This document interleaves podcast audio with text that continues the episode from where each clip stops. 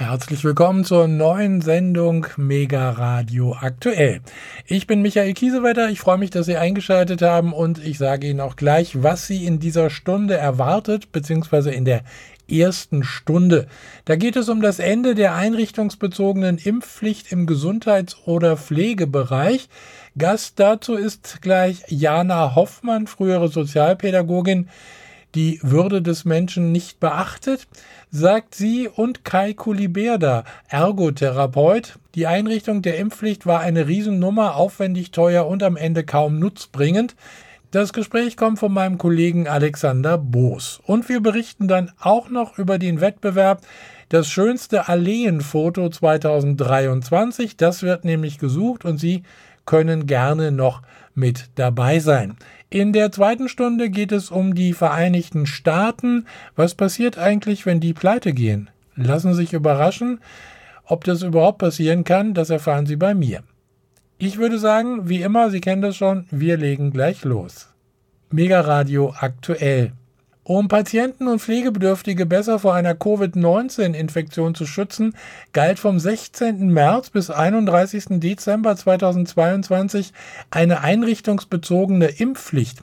Beschäftigte in medizinischen Einrichtungen des Gesundheits- und Pflegebereichs mussten in diesem Zeitraum nachweisen, dass sie geimpft oder genesen waren oder sich aus medizinischen Gründen nicht impfen lassen können.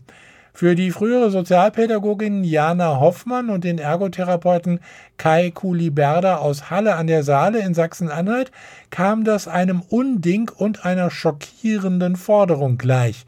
Deshalb hatten sie im Januar 2022 die Telegram-Gruppe Systemrelevant Wir zeigen Gesicht ins Leben gerufen, die seitdem rege Beteiligung erfährt. Im Interview mit meinem Kollegen Alexander Boos spricht das Ehepaar über ihre Aktion sowie ihren Protest gegen die einrichtungsbezogene Impfpflicht und was sie genau daran kritisieren.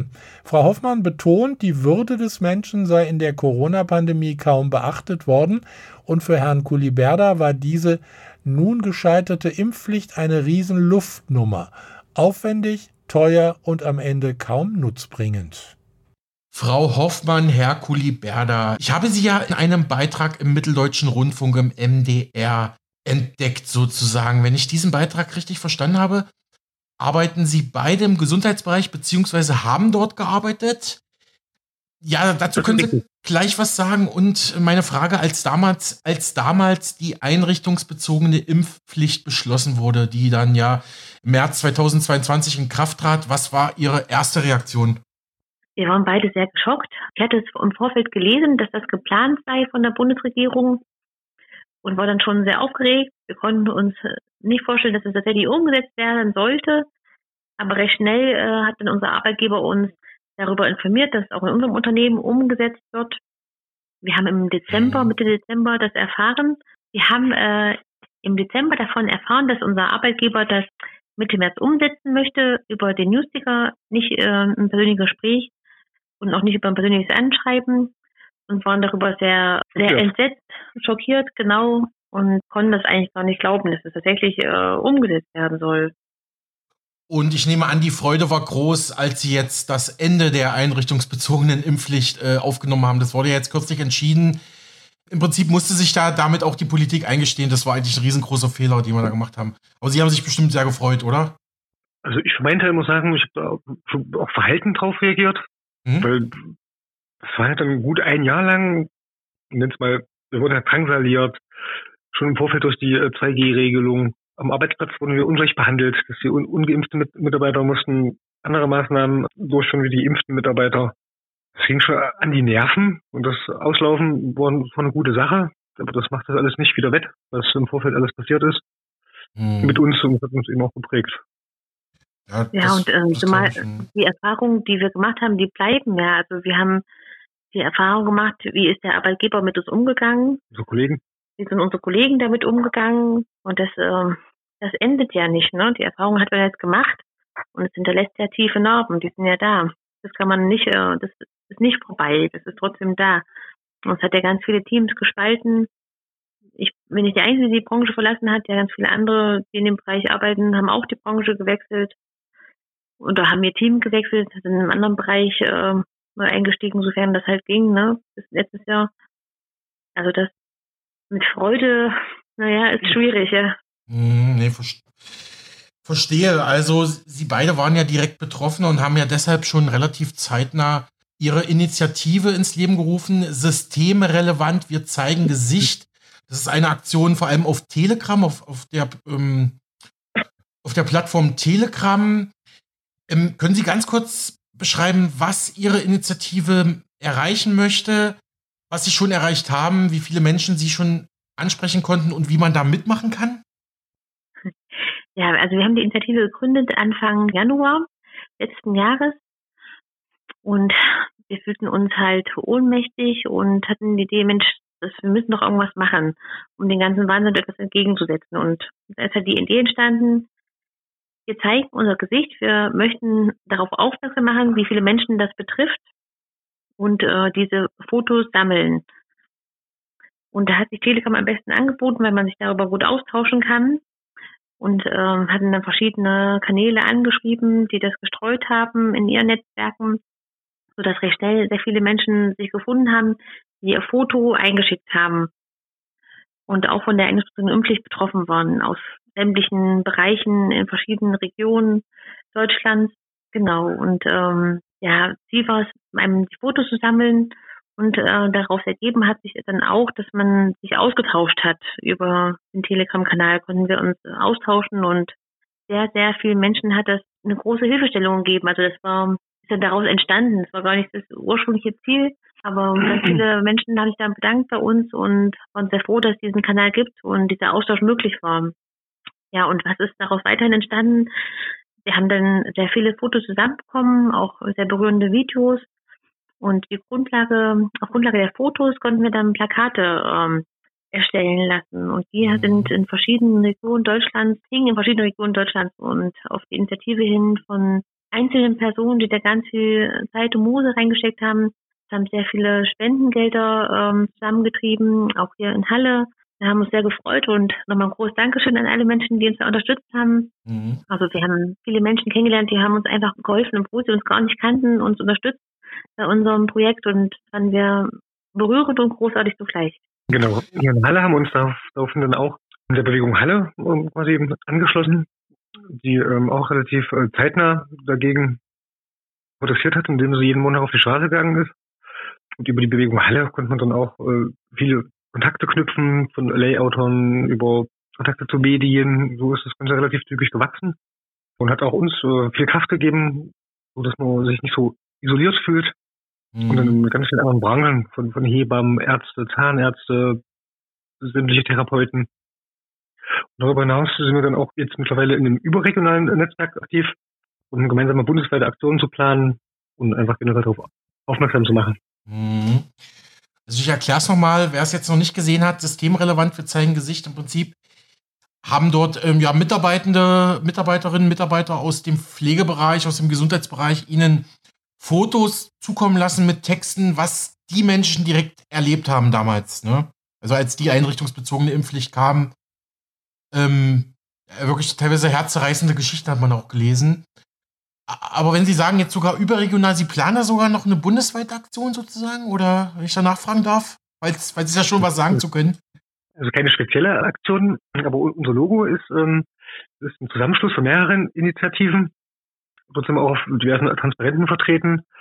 Und das bundesweit ist, stehen wir auch vorrangig über Telegram in, in Kontakt, sprechen eben ab, wo, wo, ist eine Demo, wo ist eine, eine, Veranstaltung, wo können wir uns treffen, wo können wir uns beteiligen. Also jetzt keine ähm, spezifischen Aktionen jetzt aktuell, aber ähm, wir stehen im regen Austausch mit, mit vielen anderen äh, Initiativen und, und Netzwerken. Wir stimmen uns da ab und tauschen uns aus.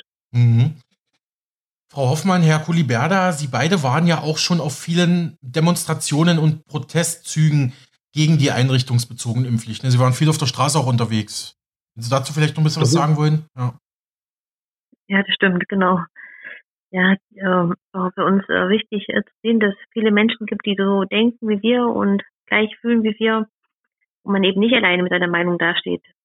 Was ja immer so in den Medien suggeriert wurde, dass es nur mhm. wenige Ausnahmen ja. gibt, die der anderer Meinung sind, aber das war eben nicht so, ne? Genau, die sind auch als, als Spinner informiert worden.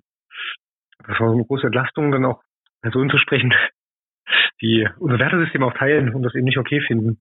Mhm. so sind wir dann seit annähernd zwei Jahren jeden Montag mit Gleichgesinnten montags wieder in Halle auf der Straße und protestieren. Mhm. Laut. Auch die Montagsdemos da mitgenommen, mehr verstehe. Ähm, Hintergrund der einrichtungsbezogenen Impfpflicht war ja, Beschäftigte in Einrichtungen des Gesundheits- und Pflegebereichs mussten nachweisen, dass sie geimpft oder genesen waren oder aus medizinischen Gründen nicht geimpft werden konnten. Sie beide waren sogar genesen, da komme ich ja gleich nochmal drauf. Für die Gesundheitsminister Jens Spahn und Karl Lauterbach schien das die beste Lösung hm, zu sein, um Menschen in Krankenhäusern und Pflegeeinrichtungen vor Corona zu schützen. Zwei Fragen dazu. Wie, be wie beurteilen Sie diese Argumentation? Und Sie waren ja beide auch zu dem Zeitpunkt genesen, als das eintraf, sozusagen, diese, diese Forderung. Genau, das, das war, ja. das war aber witzig, also für, für uns beide. Ja, das äh, spielt ja dann zeitgleich mit rein mit der Verkürzung des genesenen Status und das hat sich ja, das war ja mhm. sehr fluide und mannigfaltig auf der Verordnung geändert worden und welche Voraussetzungen es gab. Das hat sich ja dann auch fortgesetzt mit wie viel Impfung brauchst du denn eigentlich? Das war von für uns beide von Anfang an nicht schlüssig und logisch nicht äh, konsistent. Hat sich so unser Innerstes gegen gewehrt zu sagen, na gut, das macht überhaupt keinen Sinn. Dass äh, die Impfung, was ja relativ auch zeitnah bekannt wurde, dass er eben, eben keine sterile Immunität herstellt, sondern auch später hinten, hinten raus auch vor der Erkrankung nicht schützt. Ja. Das war uns von Anfang an klang das alles nicht, nicht, nicht schlüssig und nicht gut, gut durchdacht. Und dann insbesondere mit diesem Zwang, was eine Zwangsmaßnahme ist, zu sagen, äh, Sie müssen einen Impfnachweis äh, vorlegen oder eben die anderen Bescheinigungen. Und dann zu sagen, gut, ansonsten erhalten Sie quasi ein Berufsverbot und äh, werden quasi entlassen. Das ist eine Existenzbedrohung, wirtschaftlich, was viele betrifft. Und das wurde ja auch sehr allgemein gehalten, Gesundheitsbranche. Das waren eben nicht nur Krankenhäuser und Pflegeheime, sondern eben auch logopädische Praxen, Arztpraxen, Fußpfleger, Hebammen, die wurden ja alle pauschalisiert eingeschlossen. Und es wurde eben nicht berücksichtigt, ob diese Berufsgruppen mit, mit Risikopatienten überhaupt in Kontakt kommen. Es wurde einfach pauschalisiert beschlossen und dann zum Glück nicht konsequent umgesetzt. Ja, und ergänzend noch dazu kann man sagen, das hat ja auch die Personen betroffen, die jetzt zum Beispiel im Krankenhaus im IT-Bereich gearbeitet haben oder die Buchhaltung, Hausmeister, die ganzen Versorgung, die mit dranhingen, die waren auch äh, betroffen, obwohl sie dann gar keinen Kontakt zum Patienten, Bewohner, wie auch immer hatten zu dem Zeitpunkt oder damals. Ne? Und auch die waren davon betroffen. Also das ist äh, und bei der jegliche Logik, ne? Und eins nochmal ergänzend ähm, zum MDR-Freitag. Das äh, wurde gesagt, dass wir aufgrund des Genesenstatus uns nicht haben impfen lassen wollen. Das stimmt aber so nicht. Also auch ohne die Erkrankung hätten wir uns auch nicht impfen lassen wollen. Mhm. Okay. Ja, danke nochmal für die Klarstellung. Ich meine, wenn wir mal zurückblicken, seit Beginn der Corona-Pandemie haben sich immer wieder kritische Mitarbeitende, kritische Mitarbeiter und Mitarbeiterinnen aus dem Gesundheits- und Pflegebereich gemeldet und gesagt, wir sind es, die die Gesellschaft am Laufen halten, die sich um Kranke und Pflegebedürftige kümmern. Wir setzen uns seit Jahren täglich auch ansteckenden Krankheiten unserer Patienten aus, achten dabei immer streng auf Hygiene und jegliche Schutzmaßnahmen. Doch all das reicht dem Staat jetzt scheinbar nicht aus, sondern er bestraft uns jetzt noch doppelt. Das sozusagen, es gab ja nur, also es gab jetzt keine Impfpflicht für, für Banker oder Taxifahrer, sage ich jetzt mal blöd, ja, sondern mhm. für ihre, für ihre Branche. Und während man uns noch im, im ersten Pandemiejahr 2020 beklatscht und bejubelt hat, ja, äh, drischt man jetzt quasi auf uns ein. Wo, wo bleibt die Wertschätzung? Das hat man ja oft gehört. Würden Sie da mitgehen? Ich hoffe, also ich für meinen, für meinen Teil kann ganz klar sagen, ja, da kann ich gut mitgehen. Zum einen ist das Gesundheitswesen per se kaputt gespart und in desolaten Zustand. Die Arbeitsbedingungen werden, waren und sind nicht gut. Und dann auch so quasi buchstäblich abgewatscht zu werden, entwertet zu werden. Das ist schon ein Ding. Das hat halt die Gesellschaft kaum interessiert, beziehungsweise wurden jedwede andere Meinungen und auch diffamiert. Wurde auch nicht zugelassen, dass dann ein kritischer Dialog dazu entstehen kann. Mhm, ja. Eben auch ähm, Fachpersonen, sei es Wissenschaftler, Forschende, Ärzte, jeder, der von diesem, sagt man so schön, von diesem gängigen Narrativ abweichen oder abgewichen sind, die wurden ja vorgeführt und eben auch, wie gesagt, diffamiert. Ja, und ähm, Wertschätzung haben wir ja durch dieses Gesetz gar nicht erfahren, weil alles andere, was vorher geleistet wurde, spielte zu dem Zeitpunkt überhaupt keine Rolle mehr. Also egal, wie lange man in dem Bereich gearbeitet hat, egal wie man seine Arbeit gemacht hat, egal welchen Bezug man zu den Klienten hatte, Patienten, wie auch immer, das spielte alles keine Rolle mehr, sondern die Frage war nur noch, wie ist der Impfstatus? Und äh, das sagt ja schon sehr viel aus. Und mhm. ja, das war für mich persönlich auch eine sehr, sehr schlimme Erfahrung, dass das das alleinige Mittel ist, was zählt und alles andere ist außer Kraft gesetzt. Also das ist für mich sehr schlimm, eine sehr schlimme Erfahrung. Und auch der Umgang dann halt äh, vom Arbeitgeber, wie er sich uns gegenüber verhalten hat und auch die Kollegen, wie sie es mitgetragen haben zum Teil. Das hat eine große Enttäuschung hinterlassen. In dem bereits erwähnten Beitrag von MDR Sachsen-Anhalt, ähm, wo Sie beide kürzlich zu sehen waren, der auch mich auf Ihre Arbeit erst überhaupt, überhaupt erst aufmerksam gemacht hat. In dem Beitrag hieß es, eigentlich ist Jana Hoffmann Sozialpädagogin. Sie hat mit psychisch Kranken gearbeitet. Sie war Bezugsperson, Vertraute, Therapeutin. Sie kannte ihre Schützlinge gut. 17 Jahre lang war sie im medizinischen Bereich in Halle beschäftigt. Dann kam die einrichtungsbezogene Impfpflicht. Frau Hoffmann, Sie sagten daraufhin im MDR, Sie hatten einen sehr guten Draht zu Ihren Patienten und Klienten gehabt und Sie empfanden die damaligen Rahmenbedingungen als sehr belastend. Frau Hoffmann, könnten Sie das für unseren Sender und für unsere Hörerschaft noch mal kurz ja, nacherzählen, noch mal kurz beschreiben, wie das war für Sie? Ja, also ähm, es gab eine unterschiedliche Behandlung zwischen den, also es gab eine Differenzierung zwischen dem geimpften Personal und dem ungeimpften Personal. Die ungeimpften Personen mussten die Zeit lang öfters testen als die geimpften Mitarbeiter. Und ja, das zum Teil auch unter Kontrolle. Dann wurden wir zum Teil von äh, geimpften Mitarbeitern kontrolliert und mussten unter dem Vier-Augen-Prinzip uns testen. Das fand ich sehr belastend. Das fand ich sehr schlimm. Ja, also diese Ungleichbehandlung konnte ich nicht nachvollziehen. Und ja, am Ende waren es diese Maßnahmen, die da ergriffen wurden, die mich dann auch dazu bewegt haben, eine Kündigung einzureichen. Genau, Sie haben, Sie haben Ihren Job dann aufgegeben. Sie arbeiten jetzt in einer anderen Branche, Frau Hofmann, wenn ich es richtig ähm, in Erinnerung habe. Aber Herr Kuliberda, genau. Sie sind weiterhin als Ergotherapeut beschäftigt, ne? Genau, ich habe das buchstäblich aus, ausgesessen. okay. Ähm, ja. Stand dann auch mit dem Gesundheitsamt in Kontakt. Genau, und also genau, ich bin noch äh, dort, genau. Ich habe äh, das quasi ausgesessen und arbeite nach wie vor dann noch sehr gerne mit dem äh, Klientel. Und es hat nur eine gewisse Befangenheit mit, mit den Kollegen, die das eben auch so toleriert haben und zum Teil gut geheißen haben. Also ich arbeite seit 13, jetzt fast 14 Jahre in dem Bereich und auch mit vielen Kollegen sehr lange zusammen. Das war schon bitter, dass schon die Kollegen einen hätten auch einfach gehen lassen, um sich dann dafür einzusetzen. Mhm. Herr Kuliberda, Sie sagten ja dem MDR als Ergotherapeut, dass die einrichtungsbezogene Impfpflicht auf keinen Fall notwendig gewesen wäre oder gewesen war.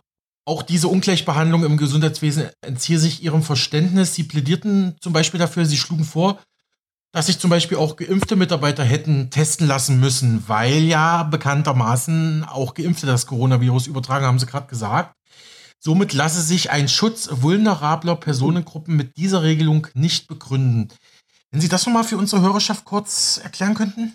Ähm, genau, dazu stehe ich auch nach wie vor. Zum einen äh, denke ich, wenn es tatsächlich um, um den Schutz von alten, kranken, sehr gefährdeten Personengruppen gegangen wäre, hätte ich es gar nicht unterschieden. Dann hätte ich als Gesundheitsminister und Gesundheitsamt gesagt, gut, alle Personen, die mhm. dort tätig sind, äh, testen sich jeden, jeden Tag, tragen äh, Schutzkleidung bestmöglich. Das wäre nicht der Fall. Das war, zu meinem Empfinden ging es von Anfang an äh, nur darum, diese Impfungen zu bewerben und durchzusetzen. Dass die geimpften Kollegen, die hatten eben wesentlich einfache Arbeitsbedingungen und den Ungeimpften wurde es buchstäblich sehr schwer gemacht, indem sie eben unter anderem im Vollschutz arbeiten mussten, sich jeden Tag testen mussten und die geimpften Kollegen nicht. Mhm. So, damit bekannt werden, dass eben keine sterile Immunität erzielt wird, wurden die Maßnahmen nicht angepasst. Es, es blieb dabei, dass ich mich beispielsweise jeden Tag testen musste und, und die Kollegen nicht. Mhm. Genau, und äh, dafür war dann äh, für mich klar, es geht äh, mitnichten um, um den Schutz von vulnerablen Personengruppen, es geht eigentlich nur um diese Impfung an Mann und die Frau zu bringen. Ja, wir haben ja auch einige Millionen Dosen mehr bestellt als Deutschland, als wir eigentlich verimpfen könnten auch. Also das spielt ja noch dazu, was, was da bei uns und bei mir eine gewisse Skepsis hat, hat walten lassen.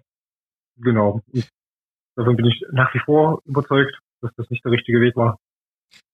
Hm, das, ja. Den Erfahrungen jetzt bin ich, also es hat sich ja auch nichts geändert. Mit äh, oder ohne Impfpflicht. Jetzt ist die Impfpflicht ausgelaufen. Und es passiert ja nicht in den Pflegeheimen und Krankenhäusern, dass jetzt plötzlich ganz viele sterben oder da ein Rieseninfektionsgeschehen ist. Das war eine riesengroße Luftnummer, die aufwendig war, teuer war, riesen bürokratischer Aufwand und eine äh, enorme Belastung für die äh, betroffenen Kolleginnen und Kollegen. Hm. Interessant, weil Sie gerade gesagt haben, Herr Kuliberda, wenn Sie Gesundheitsminister gewesen wären, weil es ist auch eine häufige Frage, die ich meinen Interviewpartnern stelle, wenn Sie Berater der Bundesregierung wären, ne? wie Frau Hoffmann, äh, Herr Kuliberda, wenn Sie beide im Gesundheitsministerium in der Bundesregierung etwas zu sagen gehabt hätten, wie, wie hätten Sie die, die Corona-Pandemie angegangen? Welche Schutzmaßnahmen hätten Sie empfohlen? Ich weiß, schwierige Frage, aber ich versuche es einfach mal. naja, was während der Pandemie ähm, da überhaupt nicht beachtet wurde, finde ich, die Würde des Menschen. Jetzt äh, haben ja viele Politiker gesagt, ähm, ja, die Maßnahmen wurden übertrieben, besonders an den Kindern hat man viel zu scharfe Maßnahmen ausgetestet. Und wir beide haben und hatten Angehörige, die davon betroffen waren und sind und haben das ja von Anfang an sehr kritisch beobachtet. Also wir haben es miterlebt, wie es den Kindern geht, in den Schulen, im Kindergarten, was da gemacht wurde. Wir haben miterlebt, wie es den Großeltern geht, in der Einrichtung, im Heim. Und das fanden wir ganz, ganz schlimm. Und auf keinen Fall hätten wir zugelassen, dass solche Maßnahmen ergriffen werden und solche Maßnahmen umgesetzt werden als Gesundheitsminister, Ministerin. Mhm. Herr Kuliberda, nochmal. Genau, und da äh, schließe ich mich auch an und nach dem einfachen Grundsatz, viel hilft nicht viel. Ich glaube, es hätte tatsächlich tagtäglich ein Abwägen der Maßnahmen ähm, hätte stattfinden müssen, um, um zu gucken, was ist effektiv, was bringt tatsächlich was. Und eben auch zu gucken, also so reden Grundrechtseinschränkungen, die müssen schon hand- und, und, und sattelfest müssen die begründet sein. Da hätte man, glaube ich, genauer drauf, drauf gucken müssen. Das ist ein sehr interessanter Vorschlag, dass man tagtäglich hätte das Infektionsgeschehen bewerten müssen. Das ist ja gar nicht passiert. Das war ja so, beziehungsweise äh, das RKI hat ja auch am Wochenende zu. Ne? Die, die, die Daten vom Wochenende kamen erst am Dienstag oder so, die Drehe. Das, also, ähm, das ist Und vielleicht, ja. Und da gab es auch so eine, also eine offensichtliche Zahlen, Zahlenschieberei. Also dann nach und nach publik wurde, wer, wer zählt denn nun als Corona-Toter mit an? Äh, das ist so eine sehr ja. schwammige, irreführende Klassifizierung. Das hat so für unsere Begriffe von, von vorne bis hinten nicht, nicht, nicht, nicht hingehauen. Es war eben, eben nicht stimmig. Es gab eben auch tatsächlich keine ganz klaren Zahlen. Mhm. Da wurde äh, also mit, mit den Rechentricks gearbeitet, was die Inzidenzen betrifft. Und äh, wurde auch überhaupt nicht berücksichtigt, dass wenn ich mehr teste, habe ich natürlich auch mehr positive Tests oder mehr falsch positive Tests unter anderem auch. Fand nie, nie eine Berücksichtigung. Dann gab es die äh, Sommermonate, wo dann quasi eine Corona-Pause eingelegt wurde seitens der Regierung. Natürlich sind dann die Zahlen wieder gesunken weil eben viel weniger getestet wurde. Hm. Das spielt dann da ja. durchaus auch, auch, mit rein. Bin ich als Verantwortlicher, dann bin ich natürlich bin ich mich verpflichtet, da verlässliche Zahlen abzuliefern, die auch ein realistisches Bild abgeben. Naja, und dann denke ich äh, weiteren, dass man als Gesundheitsminister schon die Verantwortung hat, äh, seine Aussagen gut zu prüfen. Das hat Herr Lauterbach mehrfach nicht gemacht in der Vergangenheit. Hat sich zu Aussagen hinreißen lassen, wie die, die Impfung sei nebenwirkungsfrei, was ja mittlerweile nun mehrfach widerlegt ist. Und also ich finde, sowas geht überhaupt nicht. Also das, äh, hat sich auch ordentlich einen Ton vergriffen, indem man dann pauschalisiert allen Menschen im Gesundheitswesen, die nicht geimpft sind, unterstellt hat, die wären für den Beruf nicht geeignet mhm. oder hätten überhaupt nichts dazu beigetragen. Das ist schon unverschämt, frech, dreist. Passt nicht in das Amt. Wirklich so, so ein Verhalten. Das ist so eine Art Affektinkontinenz. Man sollte vorher überlegen, was ich sage bevor ich andere beleidige oder verunglimpfe. Herr Kuliberda, ähm, Sie sprachen im MDR sogar von Erpressung für das Gesundheitspersonal. Würden Sie tatsächlich so weit gehen, ja? Also was jetzt die einrichtungsbezogene also, Impfpflicht angeht, ja. Genau. Also, also in meinem Verständnis hieß es, ähm, entweder du lässt dich impfen oder du bist dein Job los und kannst in der Branche nicht mehr arbeiten. Das heißt, demzufolge verliere ich mein Einkommen und meine Existenz. Ja, ja. Die Ausbildung wird auch, wird auch wertlos, ne? Also es ist. Eben, genau. Ich hätte mich ja dann in der, also mit, also würde die Impfpflicht fortbestehen und hätte das, das Gesundheitsamt mir ein Beschäftigungs- und Betretungsverbot erteilt, hätte ich äh, erstmal da gestanden. Ohne ja. Einkommen. Ja, nee, also klar, das Jahr war hart, aber äh, ich glaube, Sie können doch schon froh sein, dass jetzt zumindest dieses Kapitel erstmal beendet wurde. Nächste Frage, Frau Hoffmann, Herr Kuliberda. Ich hatte in Ihrem Telegram-Kanal Systemrelevant, wir zeigen Gesicht vor wenigen Tagen einen Beitrag gelesen, den ich hier teilweise wiedergeben möchte. Ich nenne natürlich den Namen nicht. Die Dame schrieb, ich bin niedergelassene Zahnärztin, und wir waren mit die Ersten, die geimpft werden sollten. Ich weiß noch, dass ich heulend in der Praxis saß, weil ich mich komplett überfordert und überrannt fühlte und mich aus Unsicherheit nicht impfen lassen wollte, weil ich nicht wusste, was ist das für ein Impfstoff. Meine Mitarbeiter stürmten alle los, ließen sich impfen und natürlich gingen die Nachwirkungen schon nach der ersten Impfung los. Der Druck, der aufgebaut wurde, war immens. Aber selbstverständlich waren wir systemrelevant und durften arbeiten. Die an den Haaren herbeigezogene Begründung war, dass unsere Hygienemaßnahmen so einen hohen Standard haben, dass wir das alles nicht brauchen. Die psychologische Belastung mit den Angestellten und Patienten war enorm. Als viel schlimmer empfand ich aber Familie und Freunde, die mich quasi kritisierten und als verantwortungslos beschimpften, sage ich jetzt mal.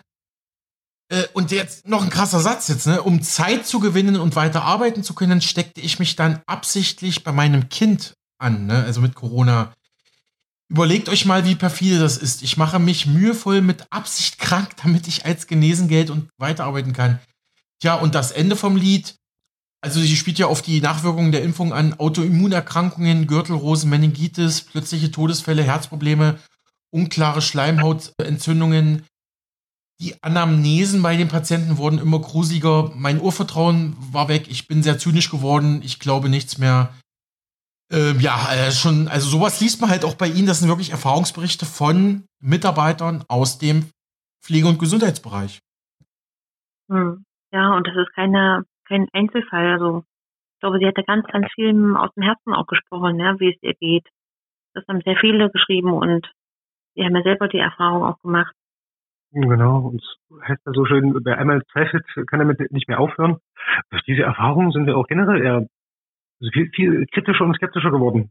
Also die Regierenden betrifft und so manche Entscheidungen und insbesondere die öffentlich-rechtlichen Medien mhm. zeichnen ja in der Regel monologisch immer dasselbe Bild und da sind wir auch durchaus viel kritischer und hinterfragen da vieles viel mehr, was vorher nicht der Fall war. Also wir sind zum einen kritischer gegenüber der Politik geworden. Aber es hat auch einen tiefen Riss durch die Gesellschaft gegeben und der Blick auf die Gesellschaft ist tatsächlich ein anderer geworden. Also ich hätte nie gedacht, dass eine Gesellschaft diese Entscheidung mitträgt, dass es wieder zur Ausgrenzung kommt, dass Menschen ausgegrenzt werden, dass 2G möglich ist. Das hätte ich nie für möglich gehalten und mhm. da ist eine große Enttäuschung da. Mhm, also waren viele berührende ähm, Erfahrungsberichte dabei, die uns erreicht haben. Von wirtschaftlicher Not über tatsächliche Kündigungen, dass der Arbeitgeber schon im Voraus einen Gehorsam schon Mitarbeiter freigestellt hat oder gekündigt hat. Das ist natürlich ein Einschlag in der Lebensplanung, das muss man aushalten. Und alles nur begründet mit einer Impfung, die ja mit, mitnichten als erprobt gilt. Und dann hat er uns im Gesundheitswesen abzusprechen, Menschen, Menschenverstand und eine Gefahrenabwägung zu machen, zu sagen, ja, ich entscheide mich dafür oder eben nicht. Dass uns die Regierung diese Entscheidung abnehmen wollte. Ja, also auch ich persönlich muss sagen, das war eine ganz schöne harte Zeit, diese Corona-Pandemie, diese Corona-Zeit, die Maßnahmen. Und was mich persönlich immer so geärgert hat, ist, dass man irgendwie, wissen Sie, normalerweise schaut Deutschland immer oft ins Ausland, ne, auf andere Staaten, internationale Zusammenarbeit, EU, Europäische Union und hast du nicht gesehen, ne? Aber wenn andere Länder die Maßnahmen auslaufen lassen, haben wir sie teilweise noch, noch verschärft. Da frage ich mich, äh, gab es da keinen Austausch mit Wissenschaftlern aus anderen Ländern? Sind doch sonst immer so international aufgestellt. Also dieser deutsche Sonderweg, der hat mich richtig, das Wort will ich jetzt nicht sagen, aber der hat mich richtig gestört, ne? Also das, also, ne? Verstehen Punkt, ne? So, so ging es auch. Das, das, das, zum Teil war dann wirklich aberwitzig. Dass man im Tuch sitzt und, und sobald man das Bundesland verlässt oder, ja. oder die, die Landesgrenze verlässt, ja. Maske auf, Maske ab. Und das, also, das hat sowas, also da hat sich die Bundesregierung und sämtliche Maßnahmen haben so an Glaubwürdigkeit eingebüßt. Ja. Das, das ist Verständnis. Und zwar, wie Sie schon sagten, äh, Deutschland guckt ja auch immer gerne äh, in andere Länder und zeigt auch mit überhaupt einen Zeigefinger äh, auf, auf Länder, die Demokratie nicht so haben, oder hätten, oder, oder, oder. Um dann aber voll in die Kerbe reinzuhauen, wo ich denke, naja, gut, so ganz freiheitlich, demokratisch ist es dann doch nicht mehr. Das schon gerne sieht. Was ja dem Ganzen noch die Krone aufsetzt, wie seit wenigen Wochen bekannt ist, wurde die einrichtungsbezogene Impfpflicht zwar gefordert, aber scheinbar kaum kontrolliert. Da hatten jetzt mehrere Medien drüber berichtet, zum Beispiel die Tagesschau oder die, die Zeitung Welt. Die Welt schrieb zum Beispiel, zur Durchsetzung der Impfpflicht für das Personal von Kranken- und Pflegeeinrichtungen sind nur in geringem Umfang Sanktionen verhängt worden. Den nachweislich knapp 270.000 Verstößen gegen das von März bis Ende Dezember 2022 geltende Gesetz stehen lediglich rund 8.250 Bußgeldverfahren oder Tätigkeitsverbote gegenüber. Also man hat fast 300.000 Verstöße gemeldet oder registriert, aber nur knapp über 8.000 Bußgeldverfahren oder Tätigkeitsverbote wurden ausgesprochen. Also ich finde, das ist doch jetzt noch eine doppelte Bestrafung, also eine doppelte Ungleichbehandlung, ne? Also wissen Sie, was ich meine? Also ähm, ja, eben. Manche, man, manche man fallen durchs Raster, manche nicht, ja. Also, hm. Genau, man hatte Pech im falschen Bundesland leben oder in der falschen Stadt, die das rigorose verfolgt haben. Das ist eine Riesensauerei. Das muss ich so ganz, ganz klar benennen. Ja. Mhm. Man muss auch dazu sagen, dass die Gesundheitsämter total überfordert waren mit diesem Gesetz. Die hatten ja ohnehin schon, kamen sie an ihre Grenzen aufgrund der ganzen Maßnahmen, die getroffen wurden, waren sie ja eh schon ausgelastet. Und dann sollte das noch umgesetzt werden man kann ja einfach mal sich kleiden, was das bedeuten würde. Ja Hochrechnungen, auf unseren Plakaten stand drauf, 120.000 Menschen würden dann wegfallen. Das ist aber noch eine sehr geringe Zahl. Das hätte ganz wahrscheinlich viel, viel mehr gewesen. Wer hätte das denn äh, dann ausbaden müssen? Wie hätte es denn umgesetzt werden sollen? Also das würde ja bedeuten, dass die ohnehin schon in Krankenhäusern viel zu knappe Personaldecke noch dünner geworden wäre. Das äh, wissen doch die Arbeitgeber auch. Das wissen die doch. Ja. Auch in unserem, also meinem ehemaligen Arbeitsbereich wäre die Hälfte des Personals weg gewesen. Also es hätte nicht mehr äh, Versorgung der Bewohner stattfinden können. Das wusste der Arbeitgeber. Der wusste das durchaus. Er hat es trotzdem in Kauf genommen und so hingenommen. Genau. Was eben halt Bund, gemeldet. Was ein Bundesgesetz war und da war so, so, so eine blinde Hörigkeit von, von vielen Arbeitgebern, die das einfach unhinterfragt hingenommen haben. Da gab es Hauptkritik oder einen Aufschrei zu sagen, nee, wir setzen das nicht um, weil wir es eben nicht oder nicht leisten können oder weil es eben dann äh, die Versorgungssicherheit gefährdet. Mhm. Man ist ja äh, erstmal ein großes Glück, dass es nicht so umgesetzt wurde. Für die Mitarbeiter, die äh, bleiben konnten und nicht gekündigt worden oder freigestellt worden oder wie auch immer. Das ist ja mhm. erstmal gut. Auf der anderen Seite mhm. hat natürlich große Unsicherheit erzeugt. Was passiert jetzt? Wäre ich nur freigestellt? Wäre ich gekündigt? Was passiert denn? Und das dann von März bis Dezember das ist eine relativ lange Zeit, wo wir äh, schon starke Nerven, so mit dieser Unwägbarkeit umzugehen. Frau Hoffmann, die hat nun eine Entscheidung für sich getroffen und gesagt, ich wechsle die Branche und kündige schon, schon selbst. Aber viele konnten sich das wirtschaftlich überhaupt nicht leisten. Und dann hm. über sieben Monate lang immer damit rechnen zu müssen, ich kann nicht von jetzt auf gleich, kann ich Post, Post, Post bekommen und dann bin ich Job los. Ja, was bedeutet das für Familien, die ja. Kinder erziehen, die ein Haus abzubezahlen haben, wo beide womöglich noch äh, in dem Preis arbeiten, so wie bei uns. Das äh, wäre das aus. Ja, für mich war recht schnell klar, dass ich das nicht äh, mitmache. Dass ich jetzt nicht mitmachen möchte und diese Angst und das Bangen darum, bleibe ich weiter, bleibe ich nicht und auch wie sich mein Arbeitgeber positioniert hat, das war für mich nicht mehr tragbar. Das wollte ich nicht mehr. Und von daher war mir recht schnell klar, nee, hier bleibe ich nicht.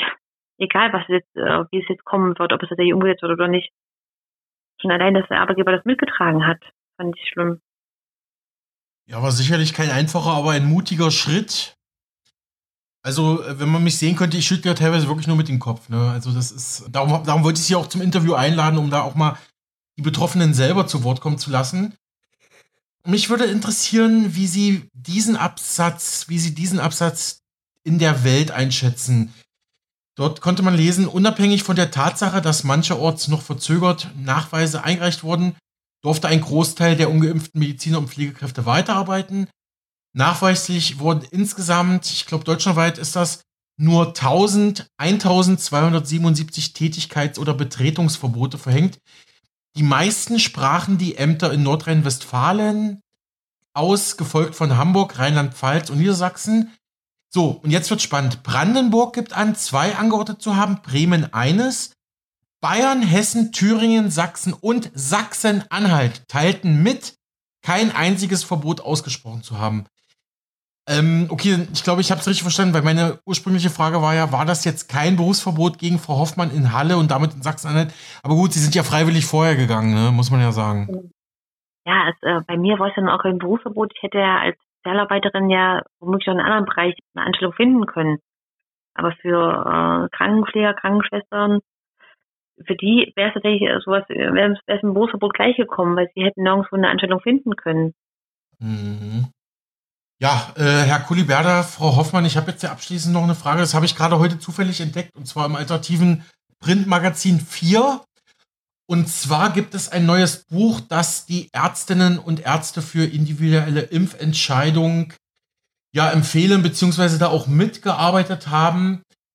Das Buch trägt den Titel Die Corona-Impfpflicht ist das falsche Instrument, ist, glaube ich, am 17. Januar 2023 erschienen, auch als E-Book und ähm, ein früherer Kollege von mir war dafür die vier vor Ort und hat darüber berichtet, Berichte über die Folgen der einrichtungsbezogenen Impfpflicht, fast ein neues Buch zusammen, das jetzt in Berlin vorgestellt wurde. Darin schildern Menschen, die im Gesundheits- und Pflegebereich tätig sind und, und waren, tätig sind und waren, was die im Dezember 2021 beschlossene Corona-Impfpflicht für sie bedeutete bis zum Berufsverbot. So kommentierte eine der Betroffenen unfassbar, was die Politik mit uns macht. Oder auch äh, Sätze wie mein Körper, meine Entscheidung kann man darin lesen. Und der Verein Ärztinnen und Ärzte für individuelle Impfentscheidung informierte auf dieser Veranstaltung in Berlin auf unseren Aufruf hin, Beschäftigte im Gesundheitswesen mögen uns ihre Geschichte angesichts des drohenden Berufsverbotes schildern erreichten uns mehr als 1000 ergreifende Zusendungen. Also die haben im Prinzip dasselbe gemacht wie Sie mit, mit äh, systemrelevant, wir zeigen Gesicht, ja. Soweit die frühere Sozialpädagogin Jana Hoffmann und der Ergotherapeut Kai Kuliberda aus Halle an der Saale zu ihrer Kritik an der mittlerweile beendeten einrichtungsbezogenen Impfpflicht. Mit ihnen hat mein Kollege Alexander Burs gesprochen. Sie hören Mega Radio aktuell. Unter dem Motto Mehr Alleen, mehr Grün, mehr frische Luft startete der Bund am 1. Mai erneut einen bundesweiten Fotowettbewerb. Das schönste Foto wird am Tag der Allee, dem 20. Oktober, zur Allee des Jahres 2023 gekürt. Ich habe mit Katharina Duje-Sifken, Leiterin des Alleenprojektes beim Bund Mecklenburg-Vorpommern, gesprochen. Bei uns geht es jetzt um mehr Alleen, mehr Grün und mehr frische Luft. Unter diesem Motto startete der Bund am 1. Mai erneut einen bundesweiten Fotowettbewerb. Das schönste Foto wird dann am Tag der Allee, dem 20. Oktober zur Allee des Jahres 2023 gekürt. Die Einzelheiten hat jetzt die Leiterin des Alleenprojektes beim Bund Mecklenburg-Vorpommern, Katharina Dujesiefken. Herzlich willkommen, Frau Dujesiefken. Hallo, Herr Kiesewetter. Frau Dujesiefken, wie kann ich mitmachen bei den Alleen, bei dem, bei dem Foto? Ja, da kann jeder mitmachen, also äh, eine Einzelperson, aber auch Gruppen, Bürgerinitiativen oder Verbände können Bilder einschicken, auch Kinder. Und ähm, es ist schön, wenn vier Bilder eingeschickt werden mit verschiedenen Motiven, am besten äh, Querformat. Und das kann dann die Allee vor der Haustür sein und äh, oder auch die Allee, die aufgenommen wurde während des Urlaubs, während einer Urlaubsfahrt. Es ist auch ganz egal, welche Jahreszeit. Hauptsache, das Foto ist dann auch eine, hat auch eine gute Qualität. Und mhm. das sollte dann digital bei uns eingesendet werden. Bei Ihnen geht es auch um die Aspekte des Alleenschutzes und äh, die, da hat sich auch ein bisschen was getan im Laufe der Zeit, ne? Ja, das stimmt. Also unsere Kampagne für mehr Alleenschutz, für mehr Baumpflanzungen entlang unserer Straße und auch für bessere Baumqualität hat zumindest hier in Mecklenburg-Vorpommern Früchte getragen. Wer hier aufmerksam durch das Bundesland fährt, der sieht die vielen Neuanpflanzungen für jeden Baum. Um jeden Baum freuen wir uns. Und ähm, das ist bei uns in der Landesregierung und in den einzelnen Behörden tatsächlich angekommen dass wir den Erhalt der Alleenlandschaft nur äh, hinbekommen, wenn eben auch genügend Bäume ersetzt werden. Denn es ist ja ganz klar, dass Bäume an unseren Straßen auch gefällt werden müssen, zum Teil, weil sie überaltert sind, zum Teil, weil sie auch Krankheiten bekommen haben, weil Schädlinge hier äh, den Bäumen zugesetzt haben oder aber auch, weil eben eine Baumaßnahme dort passieren soll. Und äh, nach jeder Baumabnahme müssen dann auch wieder Bäume gepflanzt werden.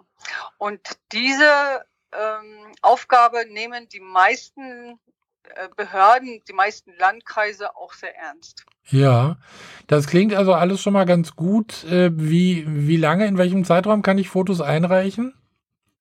Sie können einreichen oder die Fotografen können die Bilder einreichen vom 1. Mai, also der Fotowettbewerb, der läuft bereits, mhm. bis zum 16. September. Ja. Und wie gesagt, es ist ein bundesweiter Fotowettbewerb. Es ist also ganz egal, wo auch das Foto aufgenommen wurde, weil wir haben ja in, in Gesamtdeutschland wunderschöne Alleen. Und es ist in der Vergangenheit auch so geworden, äh, so gewesen, dass diese dass die Sieger aus verschiedenen Bundesländern kamen. Zum Beispiel schon aus Brandenburg, Niedersachsen, Baden-Württemberg, Nordrhein-Westfalen, aber eben auch aus Mecklenburg-Vorpommern und da bereits sechsmal. Also ich möchte jeden ermuntern, hier die Bilder einzusenden. Die dürfen nicht älter als zwei Jahre sein. Also nicht, dass wir dann hinkommen und die Allee steht nicht mehr. Also die Bilder sollten schon sehr aktuell sein und wie gesagt auch von einer guten Qualität. Und äh, Sie haben es gesagt, also die, das muss jetzt äh, nicht aus meinem Wohnort sein. Also wenn ich im Urlaub irgendwo war, wo ich eine tolle Allee gesehen habe, äh, kann ich das zum Beispiel auch einreichen. Ja, auf jeden Fall. Mhm. Das, äh, es muss bloß eben äh, in Deutschland sein. Also ja. äh, nicht außerhalb von Deutschland. Das ist doch auch eine Bedingung. Ja. Wo gibt es die meisten Alleen? In welchem Bundesland? Die meisten Alleen gibt es in Brandenburg tatsächlich. Ja. Ähm, aber Mecklenburg-Vorpommern holt auf unsere Gesetze. Also wir haben ja seit äh, der Wende schon den gesetzlichen Alleenschutz und wir sind auch das einzige Bundesland, das den verfassungsmäßigen Alleenschutz hat. Also von dem äh, vom Schutzstatus haben wir das tatsächlich hier oder wir, also die Alleen und damit ja auch wir Bürger, ähm, es am besten.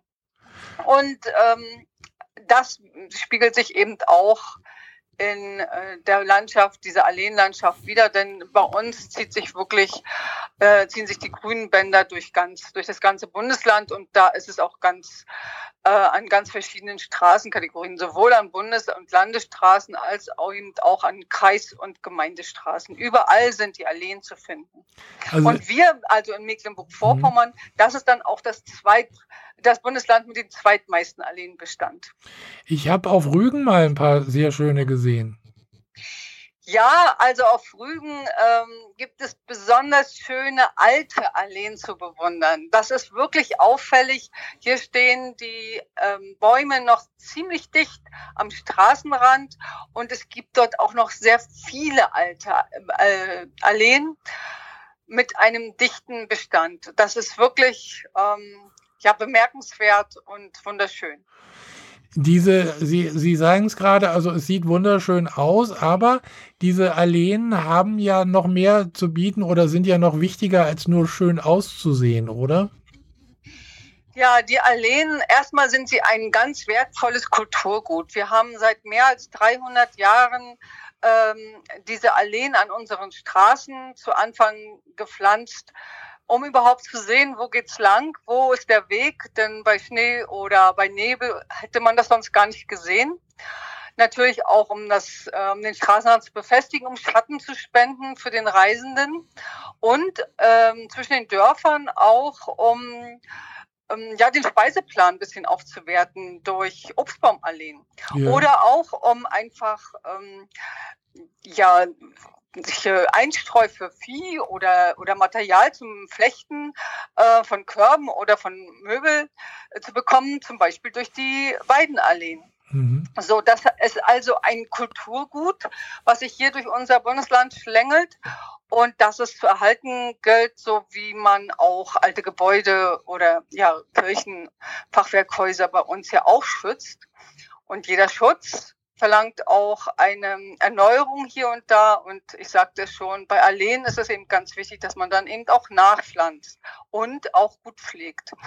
Und dann haben die Alleen ja auch noch einen ganz besonderen Schutz für unsere Tierwelt. Sie sind Lebensraum für ganz viele Tiere, für ganz besondere, spezielle Tiere auch die eben auch Höhlen brauchen, die die Sonne von allen Seiten mal brauchen an ihren Lebensstätten.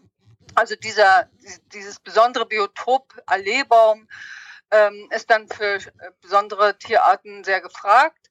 Und sie bieten natürlich auch Nahrung für ganz viele Tiere und ähm, oder auch Leitlinien für mhm. die Fledermäuse beispielsweise, die sich dann eben auch an diesen Alleen, an diesen Alleebäumen dann orientieren zwischen ihrem Schlafhabitat und Nahrungshabitat.